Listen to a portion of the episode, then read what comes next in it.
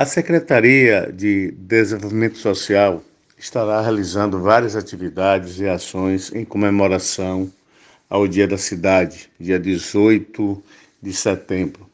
Já estaremos iniciando essas festividades a partir do dia 14, às 9 horas, quando iremos inaugurar o Auditório Carlos Lacerda. O Auditório Carlos Lacerda é uma homenagem a esse servidor municipal que tanto trabalhou pela comunidade, pela CEDESO, pela Secretaria de Desenvolvimento Social. Será realizada às 9 horas na própria sede da CEDESO, no terceiro andar, esse auditório. Dando continuidade também a essas festividades, estaremos entregando também um carro zero quilômetro para o Conselho Tutelar do município, visando ele cumprir a sua missão de proteger crianças e adolescentes. Também estaremos dia 16 de setembro, a partir das 10 horas, no Centro de Convivência Juiz Walter, lá no Aviário, fazendo o lançamento do projeto Aprender Brincando, com os pais dos alunos já matriculados ali daquela comunidade, para que eles possam ter música, é, oficinas de música, oficinas de balé e outras atividades.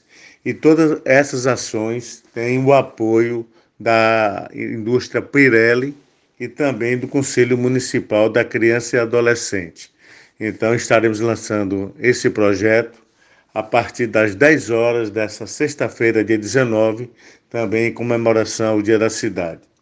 E no dia 17, às 12 horas, estaremos também fazendo uma grande apresentação com aquelas, aquelas pessoas que estão participando do projeto da terceira idade no Zazinha, aquele grupo do Zazinha, que é o centro de referência do idoso de Feira de Santana, se apresentando no Mercado de Arte Popular às 12 horas, com o projeto de samba de roda.